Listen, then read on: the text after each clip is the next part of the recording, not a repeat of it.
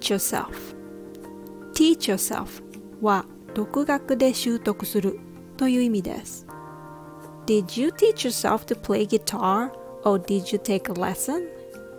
ギターは独学でできるようになったのそれともレッスンとか受けてた I taught myself how to fix things around the house. 家の修理のやり方は自分で調べてできるようになったよ。Teaching yourself basically means learning something on your own without a help of a teacher or formal lessons. There are many things you can learn from reading books and researching on the internet. There are many helpful video tutorials on YouTube.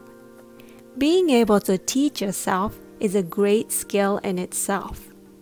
Why not teach yourself English? But remember, there's always help when you need it. Thank you.